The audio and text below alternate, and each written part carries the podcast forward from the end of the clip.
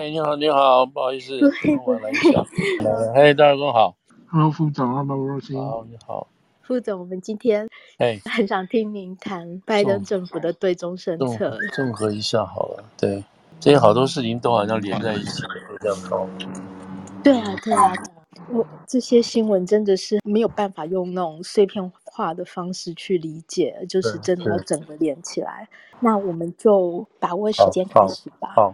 好嗯，布林肯这个讲话也真的是千呼万唤始出来，对，嗯，终于等到拜登政府的算是一个比较完整的对中政策的说法。然后，副总对布林肯的演说有什么观察呢？对，就大概这样就重新听了一遍嘛，哈，然后，嗯，嗯，第一个哈就是四平八稳，哦，第二个呢，嗯、诶，真的是外交官讲话。第三个呢，嗯、我觉得是不够狠哈、哦，我觉得不够狠。然后，然后就是一个，就基本上感觉上是一个手势了哈，是一个手的事情，就是说，是一个 defense，不是一个 offense。那这个也就是说，呃，你要做什么，你去做好了，我们不要理你，我们只要把我周围保护好就可以了。我的我的感觉就是这个意思，这这是我大致听完的这种感觉了。那至于对于它里头所讲的很多矛盾的地方哈，一方面是说又要好，一方面不要好，怎么怎么这样子。嗯，好了，我现在就倒回来说一下。那他就是说。大家等了很久嘛，哈，那又是他感冒，又是他什么新冠什么之类的，那终于在这个就是很奇怪，最后找的这个亚洲协会啊，那个嗯，亚洲协会现在的会长是陆克文嘛，哈，就是原来的那个澳洲总理，会讲会讲中文的。那他原来是比较亲中的，他在当那个澳洲总理的时候，后来他下来之后，他这个陆克文的立场就有稍稍修正等等。所以这个这个谁，这个这个布林肯呢，找了这个亚洲协会，也不能说这不是一个重要的地方了哈，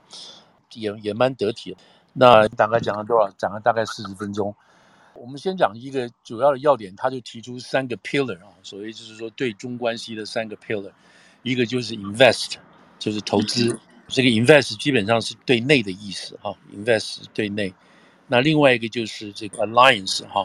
一个 alliance，然后再来就是一个 compete 啊，就是一个 compete 的竞争。那这个 invest 当初刚才讲 invest，我觉得好像是 invest 什么意思呢？结果他现在基本上就是说 invest 他们的这个内部的充实美国内部的这种各种投资，包括人员的啦，包括人才培养啦，你知道，包括科技人才什么这些培养，这个意思这个 invest。那好吧，那就是就是看起来就是。认为是先要把里面搞好才能对外，然后再来就是 alliance，alliance 就是把这些周围的，就是等于说建一个朋友圈，这个朋友圈把它整个建合起来后，然后来做什么呢？这个朋友圈是来 reshape 啊，就是重新整理啊，整理现在我们既有的这个环境。这个 reshape 的目的是用来包围也好，或者是对抗也好，或者是用来阻止也好，中国现在所做的一切行为。所以这个意思其实听起来就我觉得是蛮这个蛮守的感觉了哈，蛮守的感觉，就是不去挑战中共所做的一切的东西，我们只是保护我们，然后基本上就是各过各的。我我听起来这种感觉，然后再来一就是 compete，那就是大家竞争。那他竞争当然是有讲过，是说我们在该合作的时候就合作，该竞争的时候我们就竞争。这个话讲的也是，就是说我们没有一个一个这个是好朋友啊，一定是一个长期好朋友这个关系。而是我们看情况这样子走的这个事情，所以这个是这个是他主要的这个讲话有三个 pillar 以后跟中国之间要来往的这个东西。那他这个讲话呢，他把这个中国的可能所谓的威胁，他他一开始当然讲说，现在这个俄国在乌克兰所造的是明显而立即的威胁，但是真正长远的威胁是中国，是他用的是 People's Republic China，他用这个名字我倒觉得很有意思啊，就是说。因为他后面有回应到说，我们的敌人，我们跟中国老百姓是朋友，我们跟中国政府哦，跟这个现在的这个政权是是敌对的，所以他基本上用的是国家的名字，而没有用 China，所以他这里头当然也是比较小心的一个一个做法了。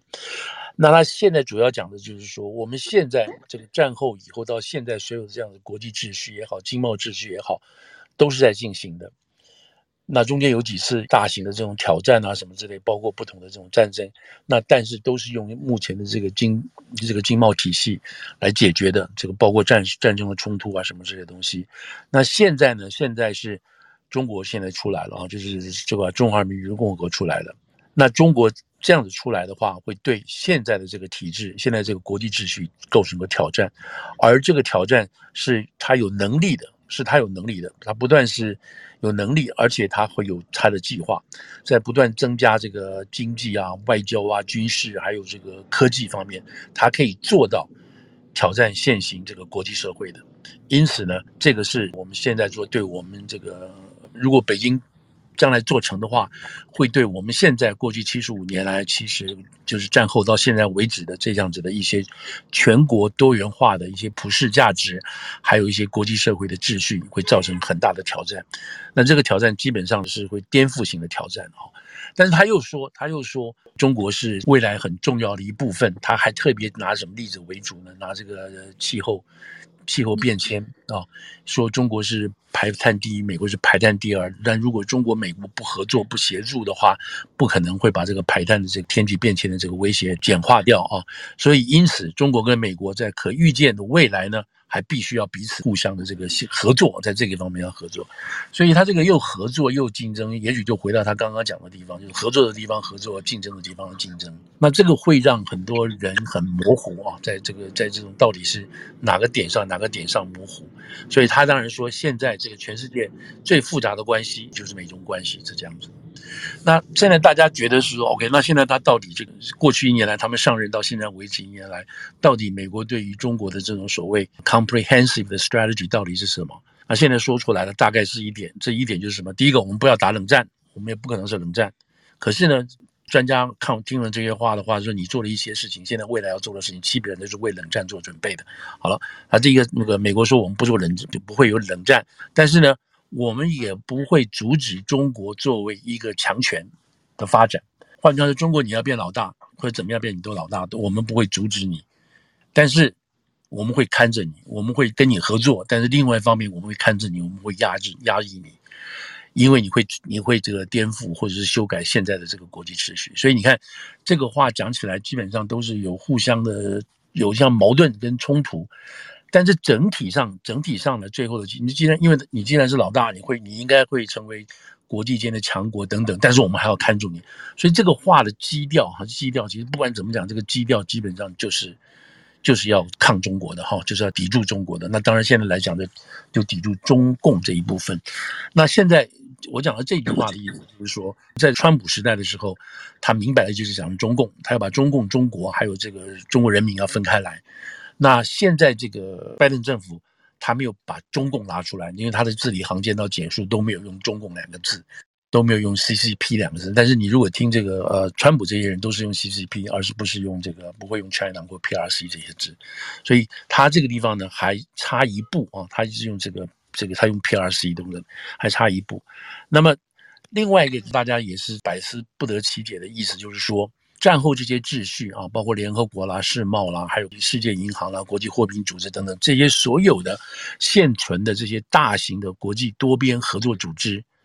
后来中国都陆陆续续加入了啊，就是从文革之后把自己搞死之后重新出来加入，然后六四之后再加入。中国是这整个现存战后的这些东西的受惠者。如果没有这些体制在里头的话，中国如果没有进来的话，中国不可能会发展这么快这么强大。它就是因为受到了这些的好处，所以变成这么强大。可是现在呢，它要倒过来，要来改变，要来这个完全重写，或者是来。部分修修改这种国际规则，所以这就让很多国家就觉得很奇怪。那特别是美国，就是这这个游戏规则，不是你你既然是受贿的，你就应该来用来增强，哦，然后来用来强化我们这个现有的国际社会，你而不是因为你强了，然后再用你自己本身的强大的这个意图，他用的是这个 project，就是说中国的中国自己强大以后，它的一个抛行，就是一个一个运行路线，你不能这样子用你的进行。你要你自己的 project，你的运行路线来改变世界上的这个已经有的国际规则，何况你是本身是受益于这个国际规则的等等这些事情。所以他这个话讲起来的话，那就是说，当来讲给讲给这些嗯旁边的人听了，就是我们这些人听，为什么要对中国进行这样子围堵也好，或者是这个脱钩也好等等，所以这些是他讲最主要的这个情况。那当然，他也提到更重要的是说，现在在习近平上来，他也点名习近平了哈，在习近平上来之后呢，那么这个共产党在现在做的很多东西，在内在对外的，对世界上具有更多的危险性跟攻击性，所以这个是他大概讲的这些说法。所以他最后讲就是说。我们不能让北京，让北京，他没有用中共，他让北京按照他们自己的发展路线，跟就是就是等于说中国梦，譬如我们这样按照自己发展路线来做他们自己的一个所谓中国适合中国发展的一个战略环境啊，包括比如到东南亚啦，在欧洲啦，或者在最近啊，等下就我们会提到最近在大洋洲这个地方等等，所以中国自己在塑造一个跟他们自己相关的这个战略环境，然后呢，在推行他们自己要。就是中国自己本身的国际体系的国际方式，他说这个我们没办法，基本上是我们没有办法，没有办法是可以接受的啊。也许在未来十年之内，未来十年之内，基本上就是中国所要做的事情，就陆陆续续就会实现了。就是如果按照中国的这种计划，这跟这个推动来讲，执行来就会实现。所以他们现在我们开始要摆出我们的战略，我们的战略就是投资，然后这个 alliance 就是联合我们的朋友，然后开始竞争。那这个。好吧，那这样是这样的话，那所以美国当然有有些评论啊，比较亲拜登政府的，就是说这个好吧，你这个总算是说出来你们要做的这个三大支柱等等事情，但有的就不是了，像这个在他昨天讲的这个同时呢，那个 Pompeo 在 George Mason 对吧？啊，George Mason 大学，这是一个保守派的一个智库型的大学。他也演演讲啊，这个塞米纳他也演讲，他基本上就是说，你这个讲的就是太轻松了，就是布林肯讲的太轻松了，你根本就不知道，你根本没有针对中共在做什么。中共现在所做的一切事情都是具有进攻性的，具有战略性的进攻，进攻性就是要吃掉你的意思啊。然后你现在还讲出这么这种四平八稳的，好像这个不疾不徐的，你根本没有感觉到这个警觉性的这种话。那从蓬佩奥的这个角度来讲，他当然是比较延续他过去这种对中国具有这种高对中共哈具有高度批评啊，他觉得这个东西简直是儿戏儿戏，他觉得这个是太轻描淡写了。所以这个大概是布林肯这样子花差不多将近四十分钟来讲。那他当然还讲到呃这个所谓人类的共同价值了，就这种他说我们这个共同价值不是说我们自己的啊，这个是全世界都应该可以合用的这件事情。然后再把俄国的，就是现在乌克兰的事情，这个这边呢，大概说一遍。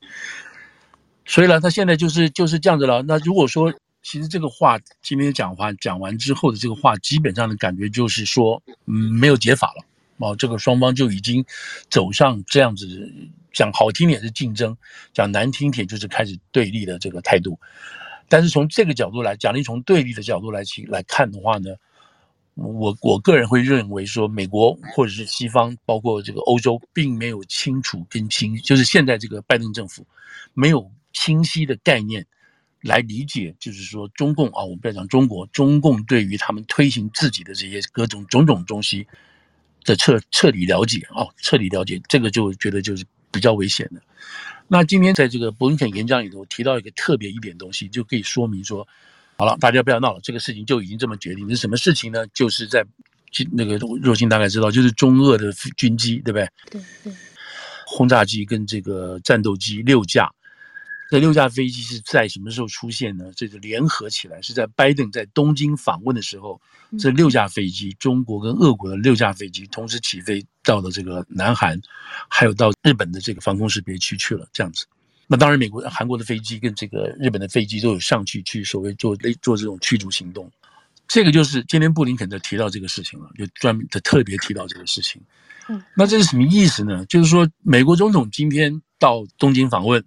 在四方对话这个这个会议的前前后做这个访问，你中国、俄国联合起来用军事的飞机来飞到这个地方。这个当然不会对拜登有直接的这个什么安全危险，不会。但是这种味道就已经非常非常明显了，而且是中国跟俄国合在一起。所以从乌克兰的角度来讲，或制裁中国的角度来讲，在这个点上就已经百分之百的证明，这个中国跟俄国是在军事上联盟，要合在一起，要对抗这个拜登所领导的所谓这些西方国家。所以现在很多人就搞不清楚，说为什么习近平要做这样的举动。他为什么要跟现在明显看出来俄国打仗这么这么辛苦，有今天我们等下再来讲这个，再来讲乌俄战争，现在又到了一个比较关键的时刻了。经过三个月以后，所以大家就会问说：你这个习近平，你怎么会做这样子的事情，做这个举动呢？你还要跟这个人绑在一起呢？因为这个是已经这个这个动作哈，这个动作这这个动作做完之后，第二天美国跟日本哈，就是昨天吧，今天吧，美国跟日本立刻马上就也展开这个空中的这个战斗演习。对，那这个当然是一个针对性很强的一个针对性演习，对不对？那现在就是说，那当然，当然，你可以说这个从中国角度来讲，说你这个拜登，你等于到东南亚啊，到东北来，东北亚来踢馆，对不对？嗯，我不能没有表示。那你这个没有表示，你自己飞机起来，你派你的军机一个飞机起来也可以到先到南韩闹闹，然后再到日本闹闹，都可以。但你为什么要把俄国人一起加进来呢？因为就拜登这次来讲的话，他到东南亚做这些，呃，东北亚做这个印太之旅。他明显表示的是对付中国，对，对付中共，是这个没有错，大家都知道。那对俄国并没有任何直接的影响啊，因为是在这边，对不对？那那俄国就跑过来跟你在一起喽。那这个那拜登本身在在乌克兰这个地方，在这个这个欧洲这个地方，那俄国人跑过来。所以这里头让大家就觉得是说，你一直是俄国人跑过来这个什么来来这个报恩的啊，或者是或者对，或者是在这个情况上，我们两个一定要结合在一起，我们是兄弟啊，这个兄弟这个患难兄弟，我们都不分。那这个就是很大很大的一个一个政治讯号，也是一个军事讯号出去了，知道？所以今天布林肯在这么重要的这个演讲里头。他等于是你知道这个这个稿子，我看我觉得他这个稿子应该是很早就写好了，只不过是一直就一直在在那个在在那个修在修在对对在修，因为他我记得他开始讲说，我大家可能回去要听我没来得及，就是说美国他说乌克兰这个战争已经进行两个月了，诶，这应该是三个月了，怎么会两个月呢？是不是稿子没有来得及，稿子没有来得及修？对哈，对，但但不管怎么样呢，他这个已经就是说明了。把这个，他把最近这个这个中俄战机在日本飞行的这个事情，他把它加进去了，所以这个是一个修正或者是一个 update 的稿子。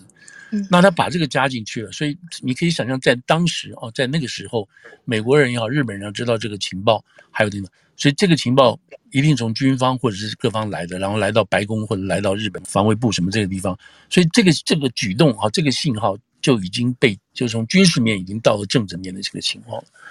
所以呢，所以呢，这个是一件呃非常奇怪，但是一个很重要的事情。意思就是说，中国跟俄国是绝对站在一起了。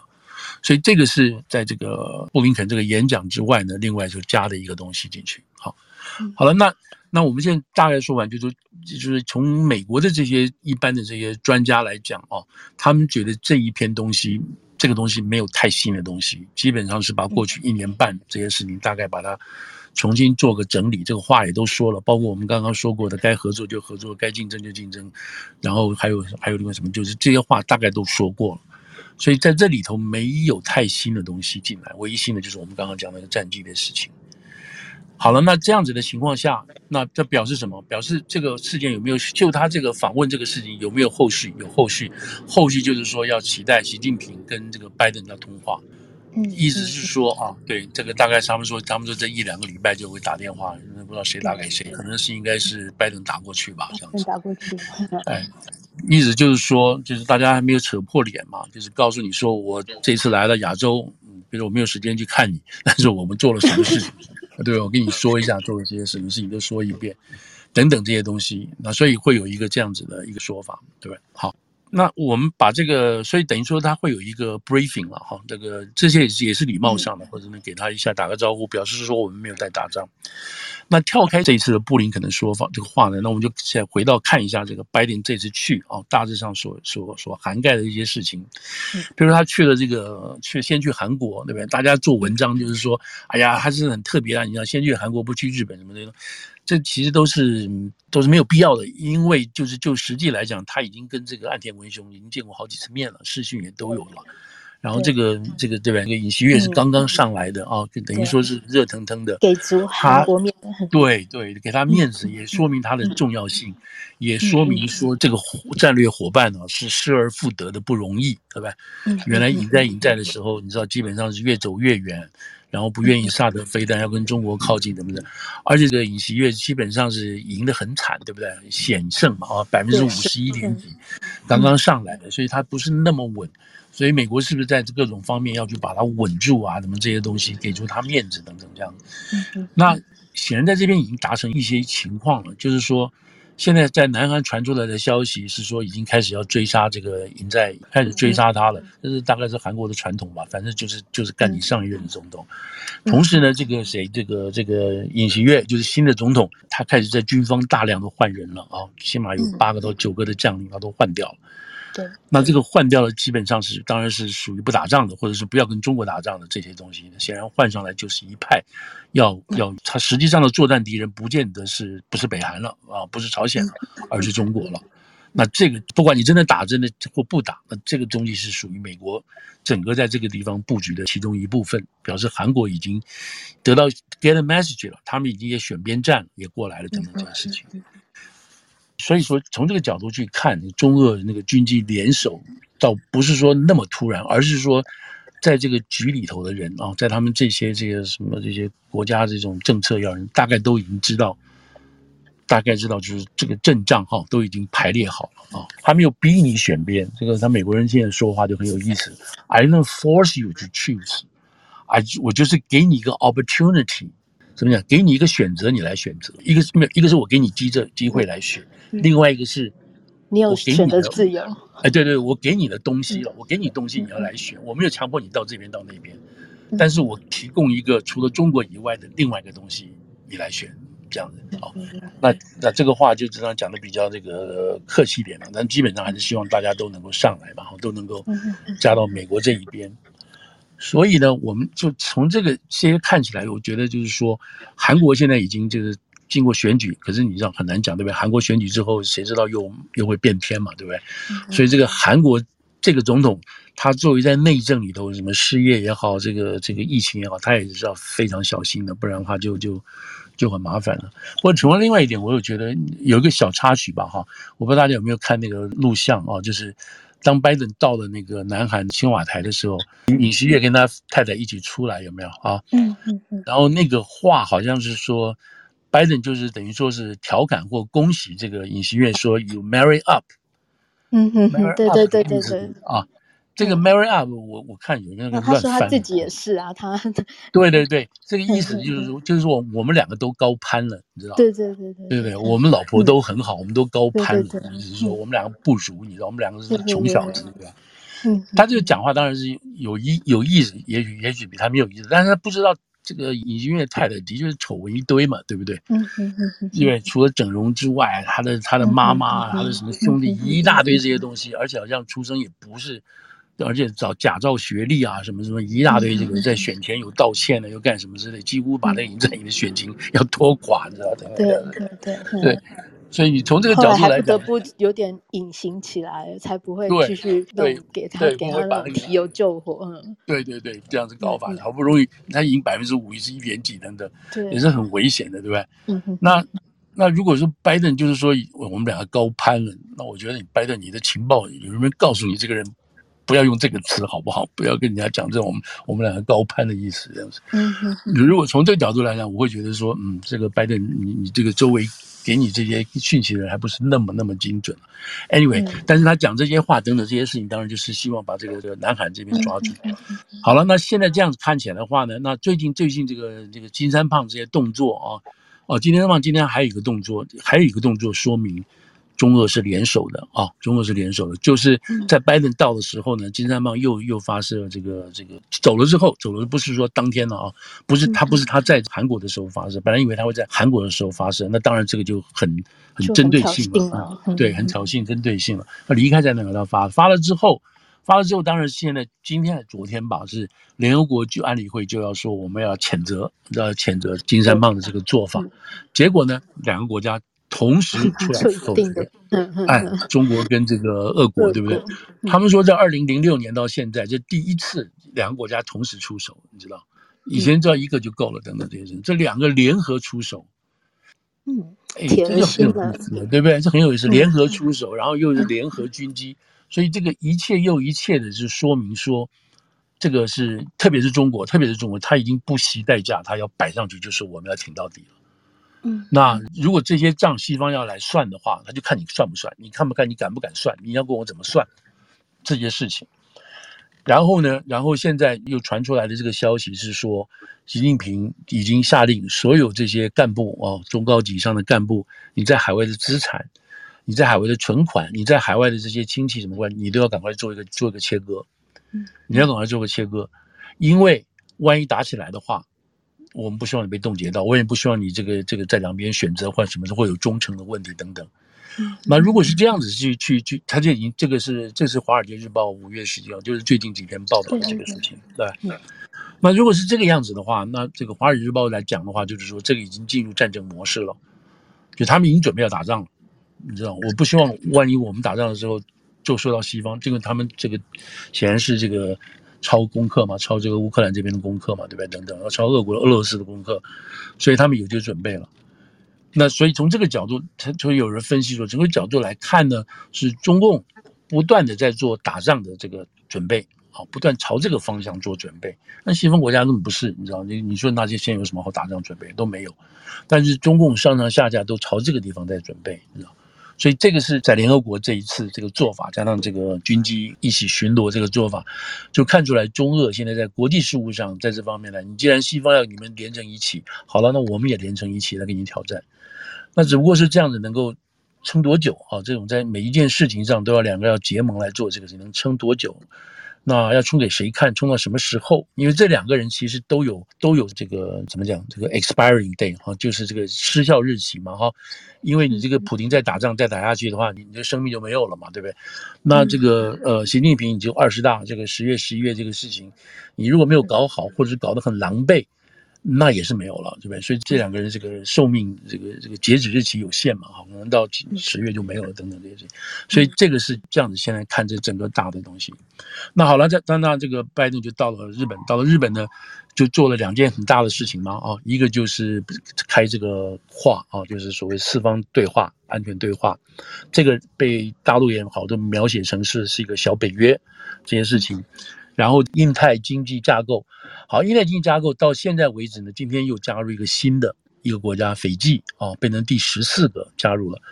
那今天这个加入当然是有一点特别的性质，因为它是属于大洋洲的国家哦，所以从美国的角度呢，它是在东北亚，就是日本啊、韩国把它拉进来，然后到东南亚这边加了大概加了七八个国家拉进来，然后把这个谁菲律宾啊，不是那个不是那个叫什么澳大利亚、这个纽西兰都拉进来了。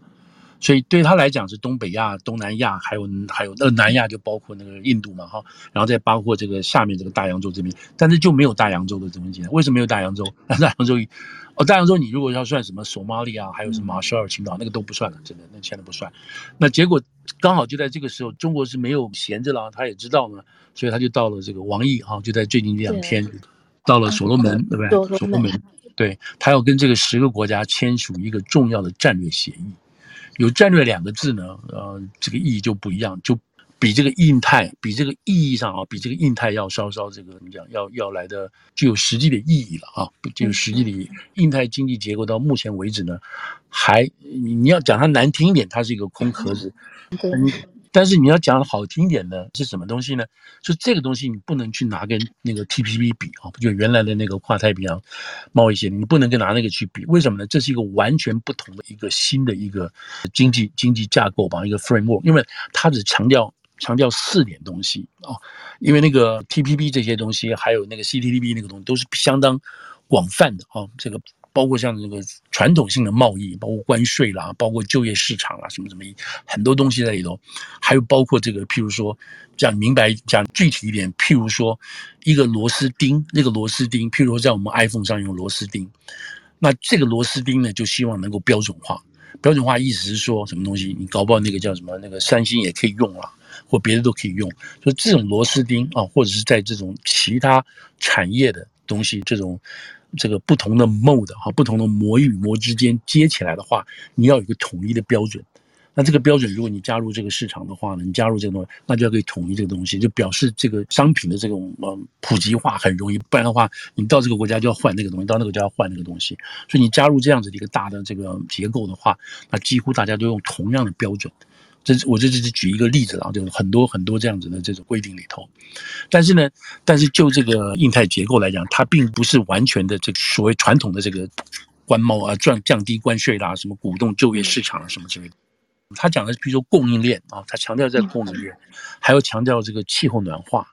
还有一个是属于，就是有四项东西，我现在想不出来。就是这这四项东西呢，是属这四项东西在其他的这个大型的这种多边化的这协约里头都有，但是呢，它这它比较强调这四个东西。正是因为这四个东西，如果说今天我我这样讲的原因，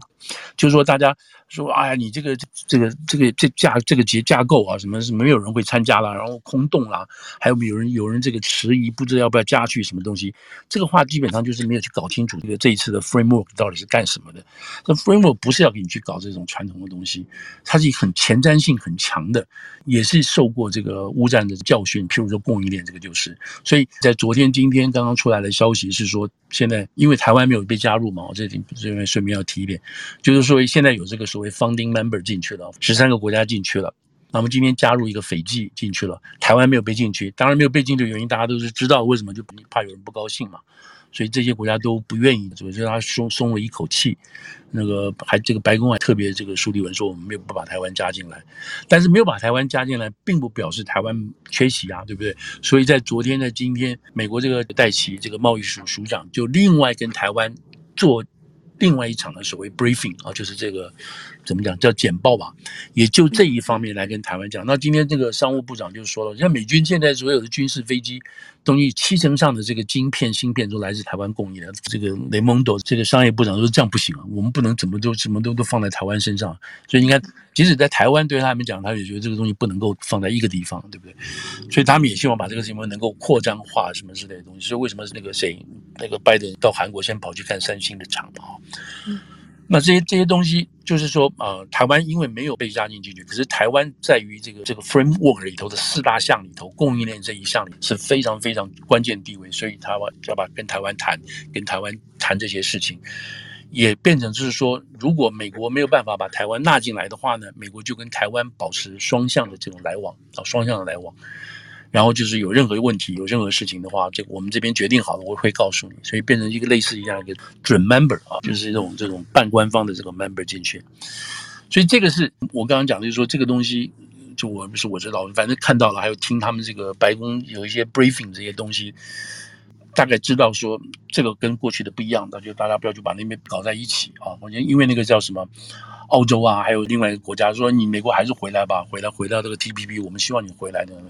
那那都是另外一回事。美国要不要回去，怎么回去，那都是另外一回事。可是现在这个东西是一个崭新的，而且是前瞻性非常强的这个东西。那中国对这些事情有没有说反应呢？都有反应啊。中国你除了这个军事飞机跑来跑去之外，这个中国的这个外交部的我都说了，这根本就是一个骗人的局。然后你不要上被迫选边。所以中国这边对这个都有一些可以说相当强烈的反应了，因为你比照那个空军连在一起的话，哦，跟中俄国合在一起的话，都有相当的这个反应。所以这个是拜登在这个印太结构再加上北约对话这个方面所做出来的一个一个情况。当然，大家原来很担心的就是澳洲这个新总理，对吧？他刚刚选上去不到一个礼拜就跑去开会去了，所以这个东西你就要看说他有没有改变。现在看起来他还没有太大的改变啊，还没有太大改变。所以他还愿意加入这个会，但是呢，他们这个新的这个总理上来的原因，主要原因是因为气候变化的关系啊，就是选民不满前面这个 Morrison 在气候变化这边做的努力不够，所以你看每个国家的 priority 都不一样，对，所以你对新上来这个这个 Albanese 的话，不知道他能不能够 handle 住他们自己国家里头、澳洲里头的那些情况。哦，否则的话，除非他们这个所谓对外政策是一致的，不管你哪个党上来都一样的话，否则的话呢，就要那就要选边了，是吧？就要又要换头了。所以如果说像刚刚我们说到这个印太结构，加上这个 AUKUS 就是那个日啊，就是美国、英国还有合作那个潜舰的这种事情，如果因为党换了，这个执政党换了，那就出现问题了。这样，所以现在目前为止大概还好，就这样子好。那现在就是除了这一这一大拖之外，对不对？那中共现在当然是跑到这个所罗门这些这些地方去了。那美国人当然知道这个这个事情，等于说你直接到我们后院来了。这个后院，你他们把地图摊开来看，就是这几个岛屿啊，这几个岛屿基本上是在就是在日本跟澳洲之间或者是美国跟澳洲之间，美国当然讲这个夏威夷了哈，美国跟澳洲之间这地方，它都形成一个像一个小腰带一样，你知道小腰带、小腰带这个东西。中国是说我们这边绝对不会进军事基地，我们不会，但是他在这边会辅导这个大量的辅导的渔船呢，还有很多一些所谓 marine 这一些东西，就跟海关海事有关的东西，这些东西说是平民也可以说，说是军事也可以。所以有军事人士就等我看来的哈，军事人士就担心说，万一啊，万一台湾要有事情，美国的部队从夏威夷过来，或者事实上从关岛这边过来等等，这些岛屿啊本身所形成的一些关键地位，哪怕是渔船，都可以发生 delay 的作用，它不是一定挡得住你这个中国干什么干什么，它可以发生你 delay 的作用，让你的部队没有办法很快的就到台湾海峡来，是这个意思。那中国说我们没有任何建立军队的问题，当然不可能。军队你把这解放军的海军摆到这边来，那就把美国吓死了，对不对？那绝对会有很大的反应。但是你偶尔跑那边跑到这边来，这个这个打个招呼啊，什么远洋训练啊，这有可能。所以这个等于说，中国现在这个做法，王毅这次来要跟十个国家这样签约的，就基本上就是很凶的，就一刀砍进来了，一刀砍进来。那美国事实上是比较晚才。才怎么讲？才采取行动啊！这个 Campbell 啊，跑去所罗门去讲啊，怎么劝啊，那都是没有用啊。记得那个时候，我们也看到所罗门那时候不是闹政变嘛，里头让中国人被打嘛。那个时候，那个时候基本上已经事情都已经在开始了哈，好像但是好像没有引起足够的重视。但是那边中国人的就是华人的那边企业各方面已经很多了。那这个很多就不是今天才开始，对吧？很多年了嘛啊，在这个你现在还有个塞班岛也是类似的情况，马歇尔群岛这边都是这个情况。在王毅到达之前，王毅是二十六号到的吧？那澳洲的新新外长，呃，叫黄什么？黄志贤吧，是吧？对对对，对，就就这是一个这是一个女的同性恋啊，她就先跑去了，就先跑去到这个跑到斐济，她刚好就是跑到斐济去，所以她这个跑到斐济呢是有绝对，现在看起来，因为她跑到斐济隔没多久，白宫今天又宣布这这个斐济要加入，变成第十四个啊印太经济结构的成员。王毅也是要去这个斐济的，所以在还没有到斐之前，美国做这个宣布，当然说起来是不是是一个小胜一场的感觉？不过这有点侥幸嘛，可能是王志贤跑去 deliver 一些话、一些东西。然后，当然最重要一点是什么呢？就是说这些岛国啊，这些小岛的国家，不海平面很低的国家，他们真正关切的就是说害怕这个气候暖化把他们海水升起来，把他们弄掉。所以呢，看在这个这些就这些国家来讲，所以我们刚刚讲到。它这个新的 framework 里头并没有什么就业啦、什么关税这些东西，没有这些东西。可是它有气候暖化，那这个还有这个供应链，所以变成是说，你像台湾就很喜欢其实供应链这一部分，那这些岛国国家就很喜欢气候暖化这一份，可以阻止这个海平面上升什么这些事情。所以在这个地方，他们可以得到一些款项啦、一些研究啦或一些补助啦这件事情，所以这个可以吸吸引他们就过来这个地方。所以看到这个，我们说的这个 framework 是有一点点这个为未来新的时代打造的啊，打造的东西不是要搞这些密密麻麻什么都有的这种东西，像当大百货公司一样，这个有点像这个名贵专属店，你知道这几个重要的东西。所以我们在看，就是这样这个组织会不会再有更大的发展？因为像。像我们会听那天我听就是说，布林肯说他们这一次这个 Special Summit 哈，还有加上这个刚刚成立的亚太经济结构，他说我们对于东南亚的国家，我们会提供防疫跟抗疫的这种准备等等的。我就在想说，嗯，怎么会讲这么这么这么呃，好像看起来你们做这么大的事情，怎么会搞到防疫抗疫的东西呢？不是刚好就是这个，我刚刚忘掉了，就是他这四块里头，这一块好像就是其中一块。所以这些东西也对这些国家来讲是比较重要的啊。那当然供应链是另外一件事情，也对他们比较重要的。所以它这个是等于说是有像你你们这个，我们都是未来的重要性的国家安全的这些东西，所以你们可以这样选。所以我现在就跟大家报告，就是说，呃，如果有人说，哎呀，这个这个乱七八糟，什么都没有空的，你看这大家很多抱怨，千万不要这样去想。你要看他这一面，这个事情是这样在在推出在进行的。好，所以所以这个就是像我们跟大家报告，就是说这个大洋洲啊，什么这个还有印太，然后韩国这一大堆东西，大概大概大概 update 就是这个样子。那当然后面就会有陆续的这个呃工作性的会议啊，就是既然有了计划，然后有有了这个目标，就开始推动了。大概以后会以后我们会听到大概就是这个样子。那现在从布林肯的角度来讲，他们希望这是一个两党的政策，在美国来说。就是换了一个政党执政的话，还可以继续进行，还可以继续拨款哦，假定说到十月、十一月，和呃共和党回来当了众院的多数党，那他在外交经费的划分跟审核，那这一部分还是要给钱的，就不是因为你换了就不给钱了。所以这个东西现在是比当然也会担心了，可是看起来到目前为止，这个是属于两党都愿意支持的一个政策。大概我能想到的，目前就是这个这些事情。嗯嗯。补充一下，刚刚他一时想不起来，那个澳洲外长 Penny Wong，他是黄啊，对，Penny 他妈妈是欧洲人吧？爸爸是马来西亚人啊。对，嗯，他可能会，你知道，你年纪很轻嘛，哦，将将来也很可能会变成下一任的那个总理的，不一定。对，嗯嗯嗯对。副总怎么看在里面提到台湾的部分？就是波音肯今天讲话是有提到台湾这一部分，对不对？但是也是。比较 general 的，并不大概两分钟左右，并没有着墨很多。对，对，就是我们就跟一中政策，我的理解的是说，这没什么好说的了。可是啊，可是又有一点很奇怪，就是我们上次跟大家有报告，就是说他们修改这个台湾这个网页的这个事情啊。对，国务院网页，我们那时候有那强调，我那时候特别有强调说，他们现在要把六项保证放前面，就是谈到中美关系的时候，会会把六项保证摆前面。这六项保证呢，是有关于。保证台湾军售不会受到任何影响啊，没有这个落日条款的，然后再来摆的是这个三个呃，这个台湾关系法，最后才是三，最后才是三个美中之间的三个建交公报的事情。嗯，就这个等于是说，在他的网页上，美国把这个次序调了一下，原来是台湾关系法放前面，